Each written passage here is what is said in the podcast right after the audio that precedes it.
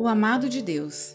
Leia o Salmo 139, do versículo 13 ao 18. Disse Jesus: Como podem crer, vocês que aceitam glória uns dos outros e não procuram a glória que vem do Deus único? João, capítulo 5, versículo 44.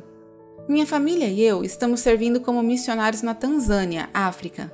Acompanho minha filha Olivia à escola em um Bajaji, um táxi de três rodas. Na maioria dos dias, os motoristas ficam quietos ou conversam um pouco. Mas um dia, um motorista repreendeu Olivia por falar mal a língua nativa. Ele me acusou por não a ensinar melhor. Deixamos Olivia na escola. Mais tarde, eu disse a ela: Lamento que o motorista tenha sido tão mal com você. Ela me olhou confusa. Mal com ela? Ela nem tinha notado. Fiquei maravilhada. Talvez ela se sentisse segura o suficiente na minha presença para que qualquer crítica ou acusação a afetasse. Oh, como eu quero ter essa certeza! Quero caminhar pela vida confiante de que meu Pai Divino está no comando e sabendo que as críticas não importam, porque eu descanso nas verdades de Deus. Em João capítulo 5, versículo 44, Jesus vai ao cerne da questão.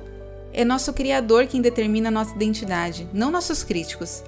Portanto, podemos permitir que as palavras de Deus importem mais do que as acusações de quem nos critica. Nosso valor vem do nosso Pai Celestial, que nos ama.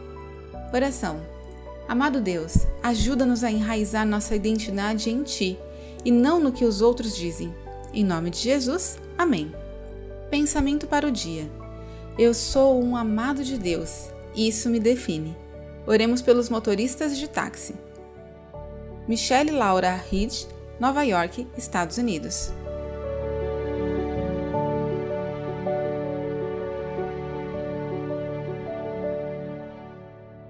Essa mensagem foi publicada originalmente no No Cenáculo Impresso, edição de janeiro e fevereiro de 2022.